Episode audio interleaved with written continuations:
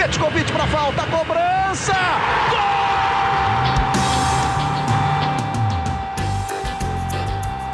Está entrando no ar o podcast Sabe de quem? Do rubro negro, da nação, é o GE Flamengo.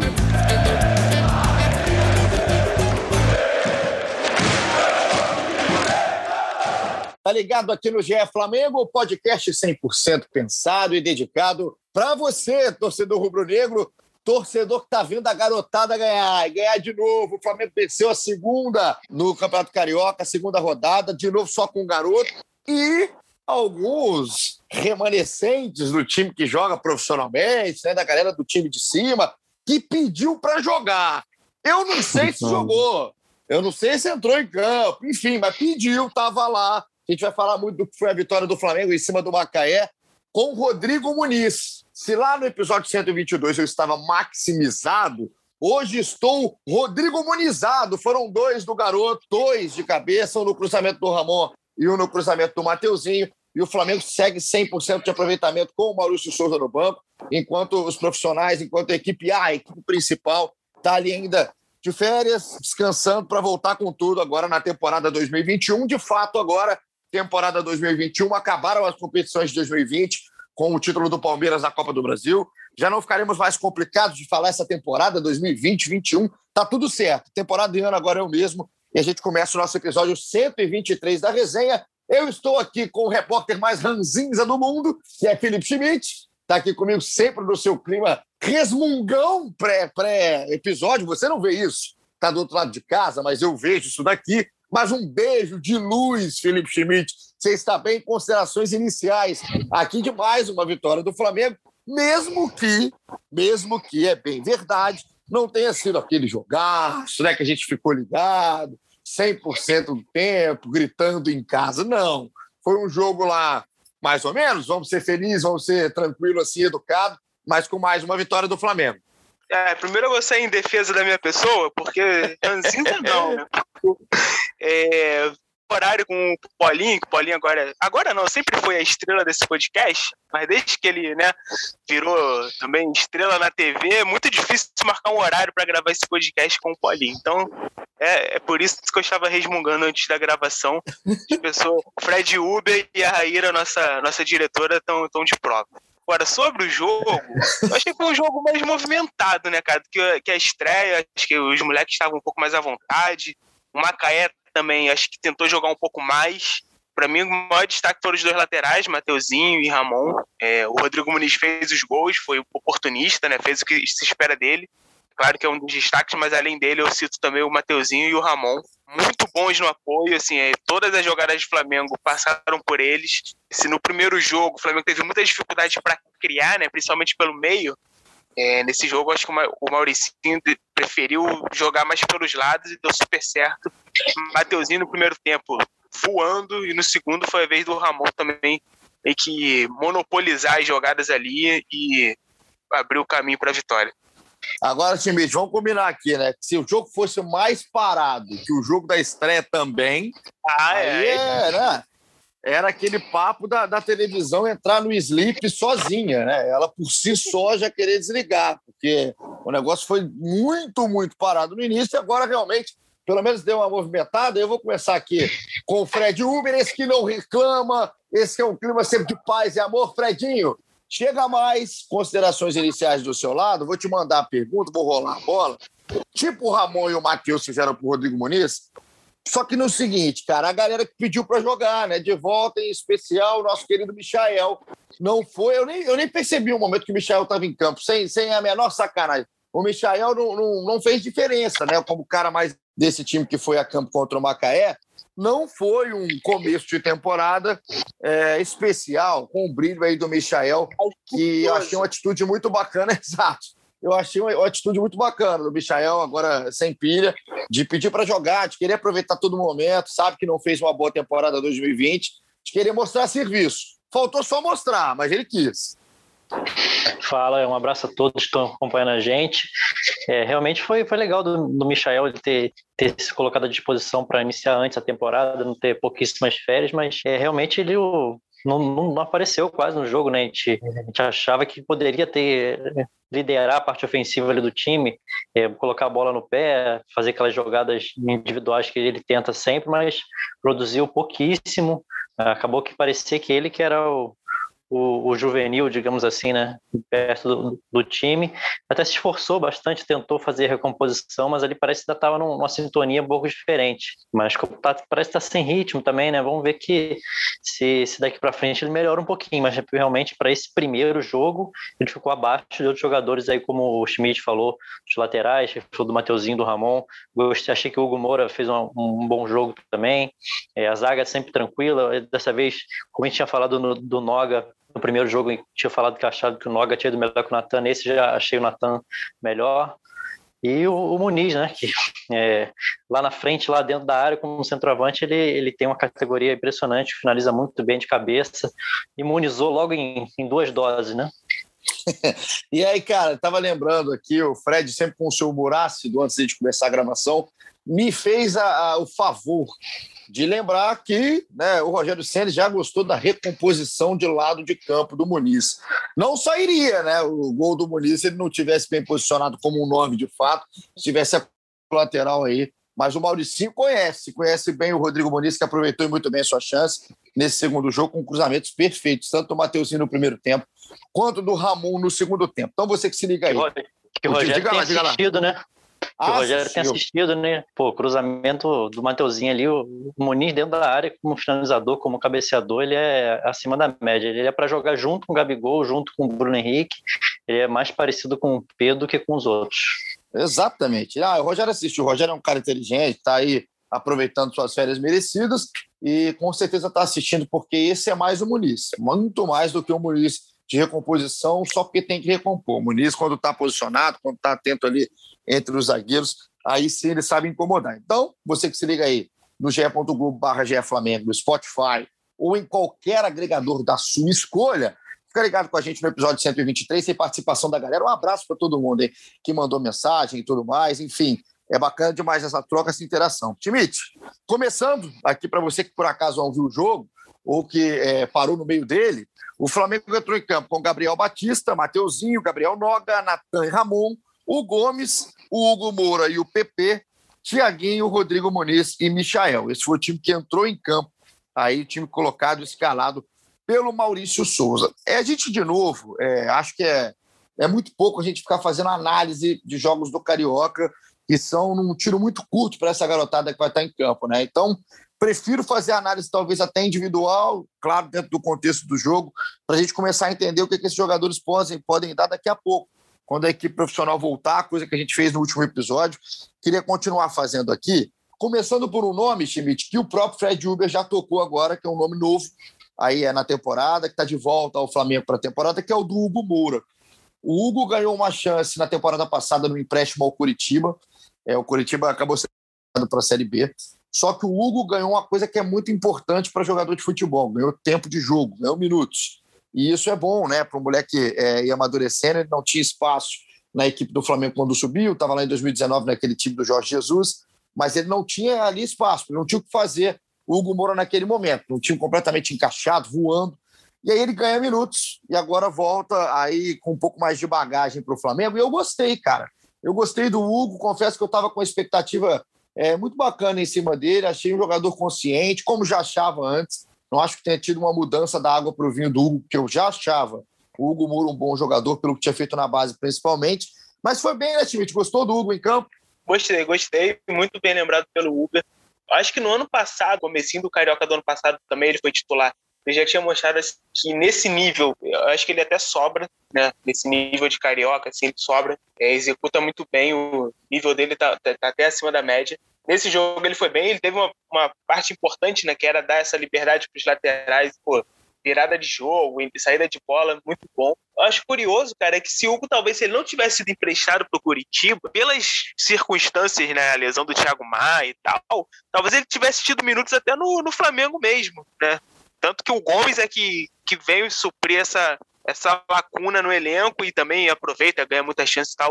Eu acho que ele, ele, ele pode compor bem esse elenco do Flamengo, é, como primeiro volante, é, liberando até um pouquinho o Gomes também, né? O Gomes acho que faz bem as duas funções, tanto de primeiro quanto de segundo. Mas eu acho que é um, é um cara importante, já mostrou aí, sempre que ele, que ele joga esse, essas partidas né, do time alternativo, ele vai bem. É, eu acho que é uma opção assim para compor o elenco do Flamengo para 2021. Eu acho, Fred, eu não sei se você concorda, queria é, entender como vê o futebol do Hugo Moura. Porque pensando no que foi a base, né, do Hugo e a base do Gomes, talvez o Hugo seja um cara de uma característica um pouco mais atrás, com um passo mais para trás no campo do que o Gomes. O Gomes, inclusive, na base do Flamengo, ele foi 10, em um certo momento, não de origem, de criação e tudo mais, pisar na área, mas um cara ali é, que ajudava mais na composição ofensiva da coisa do que na defensiva. Aí no Flamengo, no profissional, o Gomes se mostrou um jogador ali muito participativo defensivamente, de pegada, às vezes até exagerando um pouquinho na força, mas é, ele teve muita personalidade quando subiu. E agora com os dois em campo, com o Hugo em campo, é, nesse recorte de um jogo contra o Macaé, com toda a limitação do Macaé, que tem limitação pra caramba, pra caramba, assim como o Nova Iguaçu, é muito ruim o Macaé. É o nível do Campeonato Macaé Carioca. Não, é... foi melhorzinho. O Macaé acho que ainda deu um pouco mais de trabalho. É, assim, é, porque o Nova Iguaçu tinha sido tão, tão ruim, tão pavoroso, que o, qualquer coisa que o Macaé fizesse era um pouco melhor, mas é muito triste a gente parar para pensar que esse é o nível do Campeonato Carioca, é esse o nível que o Flamengo vai enfrentar até o final. É, é muito pouco trabalho, é praticamente datas, são, é, são, praticamente datas do calendário que o Flamengo vai jogando fora. É, é bom para a garotada, é legal a gente ver esses garotos que não têm tantos minutos e esse processo de transição pode ser até mais bem feito, mas parar para pensar no todo, lá no final da temporada, é praticamente só número de jogo. É, é muito pouco importante para o Flamengo esse início de campeonato. Agora ele está rolando. E o Hugo Moura em campo, é, queria entender, Fred, a sua visão. Você acha que ele é um cara mais atrás, de primeiro volante? É um jogador que pode participar de construção como segundo volante, pensando em onde que ele pode ganhar mais minutos. Se é onde o Gomes ganhou, se é um pouquinho mais atrás? Eu acho até que ele é um pouco parecido com o Gomes, né? É, até isso que você falou aí de às vezes exagerar um pouquinho na força. No início, logo que subiu, o Hugo exagerava muito na força também. Tinha uma preocupação sobre isso, mas ele, ele também tem uma boa técnica. Mas eu acho que pela força ele, ele tem ele tem mais características de primeiro volante. Acho que ele tem um ímpeto menor do que o, Gomes de subir, se arriscar tanto. Tanto que no, quando, ele subiu com o Abel, é, no Carioca, o Hugo jogou de zagueiro alguns jogos. Sim. E o Abel adorava ele, tentou, tentou levar ele para o Vasco, inclusive.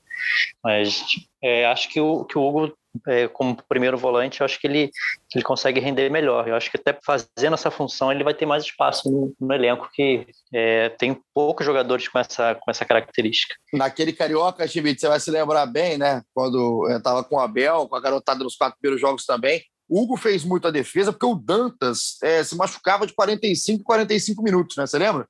Foi. foi. Foi ano passado, já não era mais o Abel, era o. É, exato, era o Jesus, já era o Jesus. Era o Mauricinho. Era isso, o Dantas se machucava todos os jogos, era substituir todos os jogos. Impressionante, aí cara. Aí o Hugo ia pra zaga. Eu acho que o Hugo ele tem muito assim, ele, muito não, mas ele parece um pouco o Arão nesse sentido, né? É um jogador mais de um primeiro volante, né? pouco mais alto, né, um, mais forte na, na jogada aérea e que, se, se preciso, pode jogar também como zagueiro. Eu acho que ele se encaixa nessa parte aí do elenco, né, um pouco como um dublê do Arão. Ele me lembra um pouco o Jonas, que saiu do Flamengo. É, oh, parece, rapaz.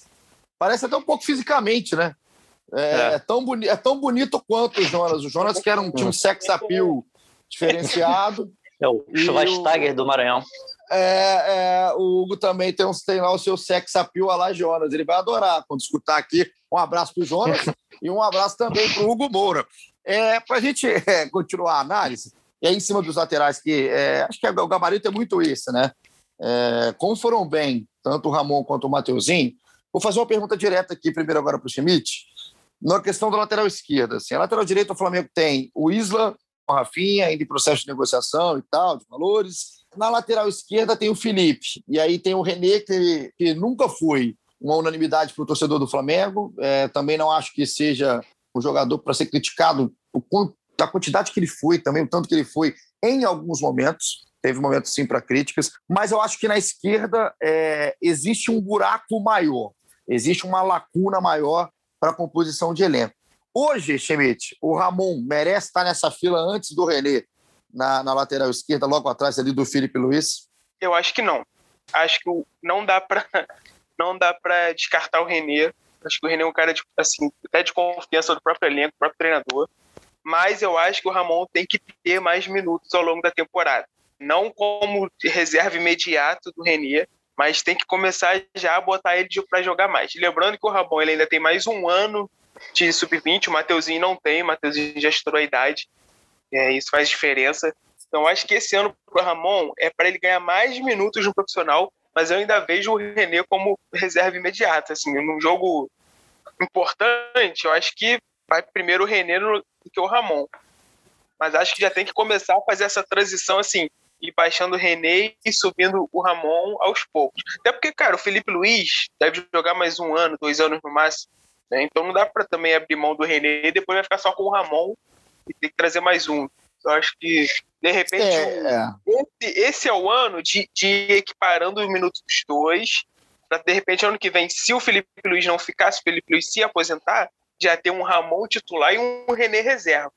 Para o ano que vem. Eu acho que esse ano é, é mais esse ano de, de transição deles, assim, e subindo os minutos do Ramon, ainda ter o René como, como reserva imediato, mas também já né, dando um pouco mais de espaço para o Ramon. Acho que essa transição, assim, que é, é mais, é mais fácil falar do que fazer, mas acho que essa aí acho que seria o grande, grande detalhe para esse ano do Ramon.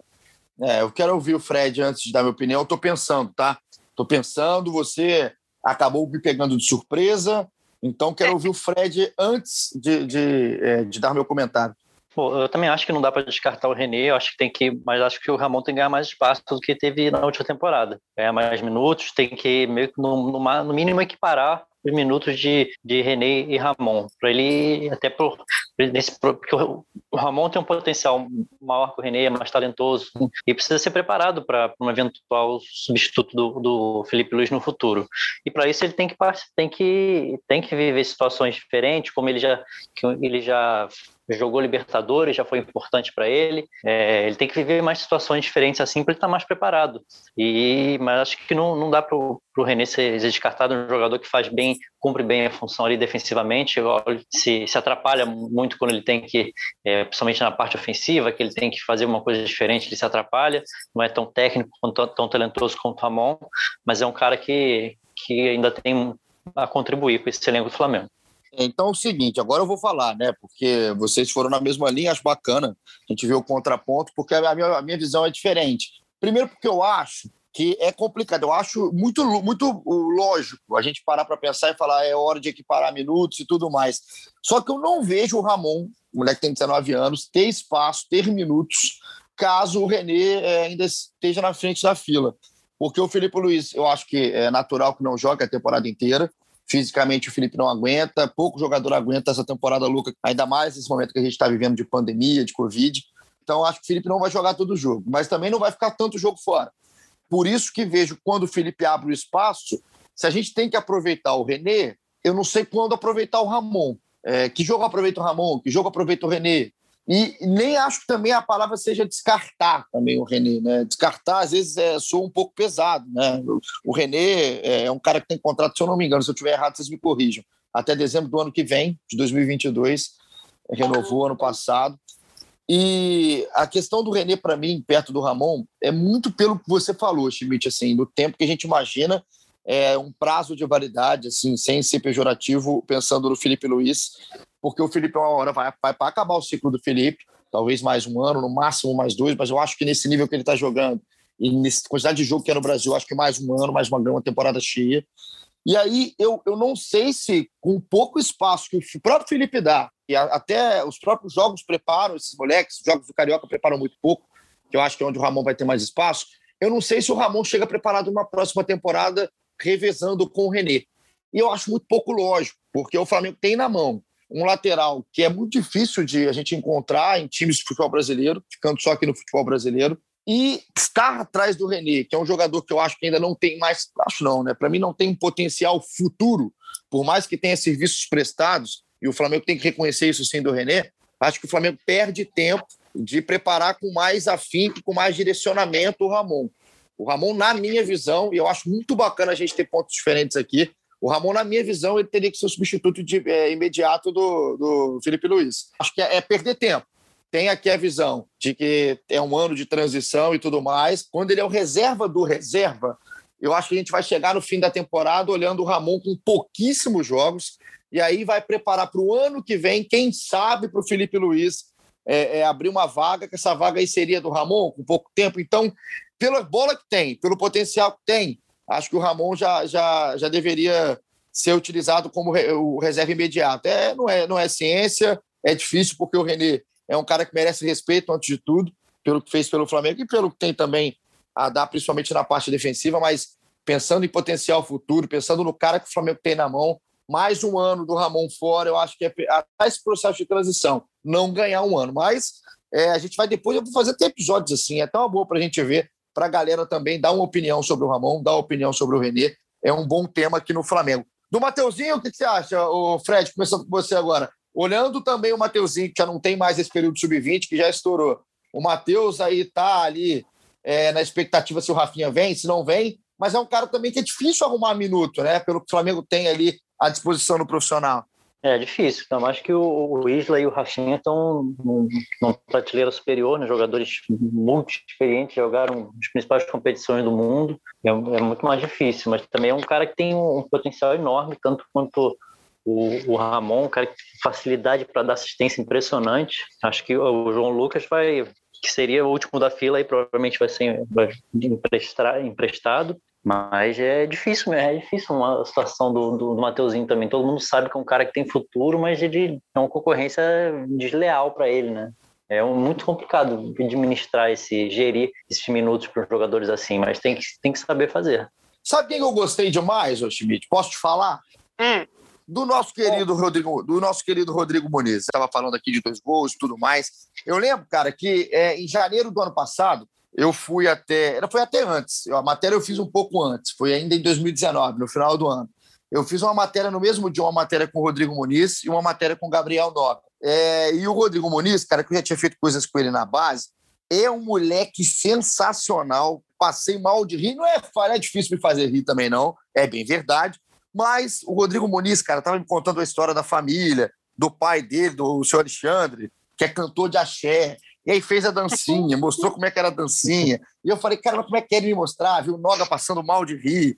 E aí me falava que ele era um camisa 9 de fato, ele tinha preferência por ser um camisa 9. Por isso que quando o Rogério Ceni é, falou falou da questão de recomposição, eu achei muito estranho, pelo que a gente via no Sub-20, como é que ele foi crescendo e se tornando um camisa 9, pelo que ele me falou e até das referências. Né? Tem o, o, o, Rodrigo, cara, que é um cara que falou do Ibrahimovic comigo muito, que gostava do Ibra, enfim, do estilo, como estava se comparando, mas que gostava e tudo mais. O Rodrigo, se você quiser que o Rodrigo participe é, da sua construção de ataque de forma técnica, eu acho que aí o Flamengo pode dar um tiro no pé nesse, nesse processo enxergar o Rodrigo, o Rodrigo Muniz. Agora, tem coisa boa nesse moleque, hein, Schmidt? Tem coisa boa nesse moleque, principalmente na questão de proteção. É, ele tem um corpo, cara. O cara sabe usar o corpo, sabe jogar de costas. As duas jogadas dos gols, acho que principalmente o segundo gol, porque o primeiro é um gol de muita força, né? Mas o segundo é um toque com, com tranquilidade, deslocando o Milton Rafael, goleiro do Macaé. Gostei do que vi. Gostei do que vi. Não está pronto, não é o próximo é, Ronaldo, não é o próximo Adriano, mas é um moleque que eu acho que o Flamengo tem ali um, um potencial para crescer, para trabalhar muito bem o Rodrigo Muniz se não me engano, acho que no ano no Carioca do ano passado ele fez um gol de um cruzamento Fez. e ele cabeça também faz, ou seja, é um, é um fundamento que ele domina, né? Muito, ele é muito forte. Só que o, o, o, ataque do Flamengo hoje é meio complicado. Hoje ele seria o reserva do Pedro, e o, nem o Pedro né, consegue espaço. Ele tem uma característica mais parecida com a do Pedro, não é tão técnico quanto o Pedro, né? todas mais força. Agora, essa parada da recomposição é engraçada, né? Porque se tu, o moleque acabou de subir profissional, tá buscando espaço. Se o Rogério Ceni manda ele, ele correr, né, de, de uma perna só da zaga até, o, até, o, até a pequena área adversária, o moleque vai fazer, gente. Claro que ele vai recompor, ele vai recompor que nem um maluco. Isso é, isso é meio óbvio, né? Não dá, não dá pra contar é, aqui. Eu, é que eu penso, Schmidt. Se você eu entrei no Globoesporte.com lá em 2014. Ah, eu lembro eu, disso, eu lembro. Você eu lembra, né? Eu também lembro muito. Naquela época eu era apenas mais um estagiário bobo olhando ali, né, a galera. Qual foi seu sofrendo- primeiro trabalho? Qual foi seu primeiro trabalho lá no Eu, eu entrei, eu entrei cadastrando fotos. A minha primeira foto que eu cadastrei na Globo é, foi do Renato Abreu ainda no Santos. É, a primeira foto, primeira coisa que eu fiz. Eu liguei para minha mãe emocionado. Mãe, sei usar a plataforma e apertar o Enter. E apertei muito bem o Enter e depois fui crescendo ali na empresa. Um abraço para a equipe Agora, de imagina, imagina, imagina se o. Thiago Dias, Thiago Dias, né, Ah. Gianni Júnior, pensa assim, pô, esse, esse menino é bom em cadastrar foto. Ele é muito bom em cadastrar foto, ele vai ficar cadastrando foto até pegar os Adoro 40 play anos. E aí? Exato. Aí, aí eu não estaria aqui nesse momento conversando com Entendeu? vocês, entendeu? Tem que acreditar no moleque, tem que acreditar no moleque. E é que você falou, na época, se me mandassem cobrir corrida de cachorro em Bangu, meio-dia, eu ia. Ia babando, ia montar em cima do cachorro, feliz da conta. Agora, é, é, tem que entender o que, que é a função do rapaz. Né? E o Rodrigo Muniz, cara, é, pelo que a gente está vendo, Fred, é um jogador que é, é difícil de achar também, cara. Esse- Centroavante é complicado. Não acho que o Flamengo ter, é, arrumou soluções dos problemas aí com o Ramon, com o Matheus, com o Rodrigo, com o Hugo Moura, com o Natan, enfim. Mas esses caras, é, o que mais me chamou a atenção é, do time do Flamengo é que esses caras, eles parecem têm uma margem de crescimento muito grande. Se eles vão atingir, aí depende de muito fator. Depende de sorte, para não ter uma lesão, por exemplo, no meio do caminho, de espaço no time de cima e como que o Flamengo, como clube, como gestão, vai trabalhar. Mas a margem de crescimento é o que me chama mais atenção e é o caso do Rodrigo Muniz. Ele tinha dado azar também nisso que você falou de, de espaço, que ele era contemporâneo do Vitor Gabriel, né, que era um pouco mais velho que ele. Ele acabou, acho que, jogando menos do que deveria no sub-20 por causa do Vitor Gabriel. Mas é um, o Muniz é um finalizador nato, assim, um cara que daquele de, de dar um, é, um toque na bola dentro da área, de fazer gol. Eu acho que esse, essa, esse tempo que ele está passando com o Pedro no, no, profissional, acho que vai fazer bem para ele também, ele observar como que o Pedro faz o pivô. Acho que ele precisa melhorar nisso também, saber aproveitar melhor o tamanho dele. É, mas é um cara que tem um futuro enorme, um potencial de venda também para o Flamengo importante, jogador centroavante, atacante é, um, é, mais valorizado, consegue vendas melhores. Então o Flamengo tem que ter muito carinho com ele e não deixar ele esquecido também, não não escalar ele na, na ponta direita, é, correndo atrás de lateral, né? Ó, vamos colocar a galera no papo, colocar a rapaziada. Um abraço aí para o Rodrigo Muniz, com certeza está escutando o pai dele. Seu Alexandre, um abraço para você, muito axé para nós, hein? Muito axé para nós. Vamos lá, a gente mandou aqui no Twitter, na, no arroba GE, underline, aquela barrinha safada embaixo, GE, underline, Fla, para a galera mandar aqui quais eram os destaques até aqui do Flamengo no Carioca. Muita gente mandou, vou começar aqui com o Vinícius Fagundes, um abraço para ele. Para ele, Rodrigo Muniz, Mateuzinho e Ramon estão brincando de jogar bola. Que privilégio ter jogadores tão jovens e tão talentosos no elenco. Aqui o nosso querido Canário do Mengão, um abraço para você. Só consegui assistir o segundo tempo. E quem vi destacar foi a linha de quatro dos zagueiros e os laterais. Ah, ô Canário, presta atenção, hein? Liga o horário certo do jogo aí, vê o jogo inteiro. O Diego Fonseca pergunta o que o Ramon precisa fazer para ter mais chance que o René no principal. A gente até falou isso aqui, né? Agora, acabamos de falar um pouco de, de como é que é, pode enxergar na forma dele já ser o primeiro substituto também. O René ainda está na frente, o, o Diegão, que é de São Luís do Maranhão.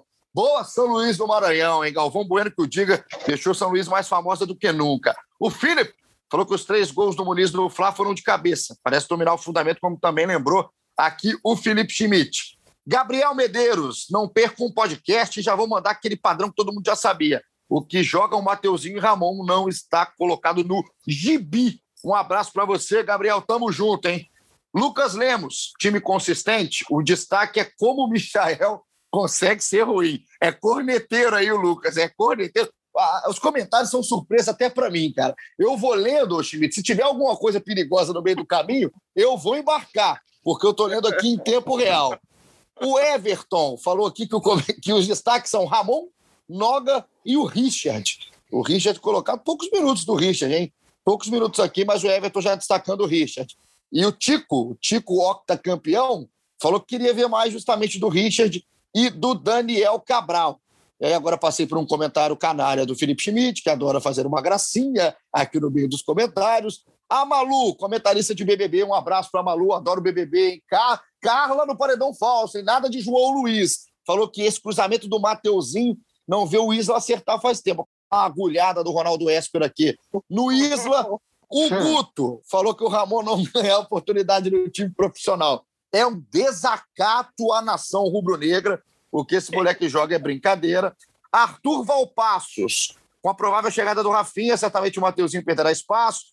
Porém, o Ramon pode ganhar com a possível negociação do Renê. Acham que é hora da subida do garoto? Falamos, Artuzão.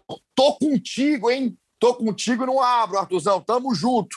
Leandro Gentil, muita qualidade dos laterais. Ramon vem pedindo espaço. Aí o Matheus Hertal, fala... o Matheus Hertal falou aqui uma coisa que eu vou que eu vou destacar. Vou falar até com um pouco mais de calma aqui do Matheus. Vou até olhar, deixa eu ver o Matheus Hertal, como é que tá a foto.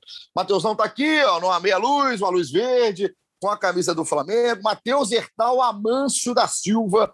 É um comentário bacana. Falou que tá todo mundo falando do cruzamento do Ramon, mas a bola que o Noga coloca a mão para o Ramon antes do, do gol também é brincadeira. Os coringuinhas estão voando, os coringuinhas do Flamengo aí do Maurício Souza. Realmente bolão, cara. Bolão, né, Schmidt do Noga, cara, começando a, a essa transição da defesa para o ataque ali, achou o Ramon com liberdade na esquerda e, está muito bem o Noga também, cara. Natan e Noga estão é, bem demais. Esse eu não sei até que ponto isso é demérito dos times é, que o Flamengo enfrentou até agora, do Nova Iguaçu e do Macaé, ou se esses dois moleques também estão num nível acima do normal para a idade, para o início de temporada, enfim. Estão jogando num ritmo muito alto. Ah, eu acho que o Noga, é, primeiro falar desse lançamento do Noga, realmente. O Noga, no primeiro jogo já tinha mostrado isso, no segundo, né, manteve o nível, saída de bola muito boa, capacidade de passe muito boa, que faz a diferença num jogo, ainda mais num jogo assim, né, praticamente ataque contra a defesa.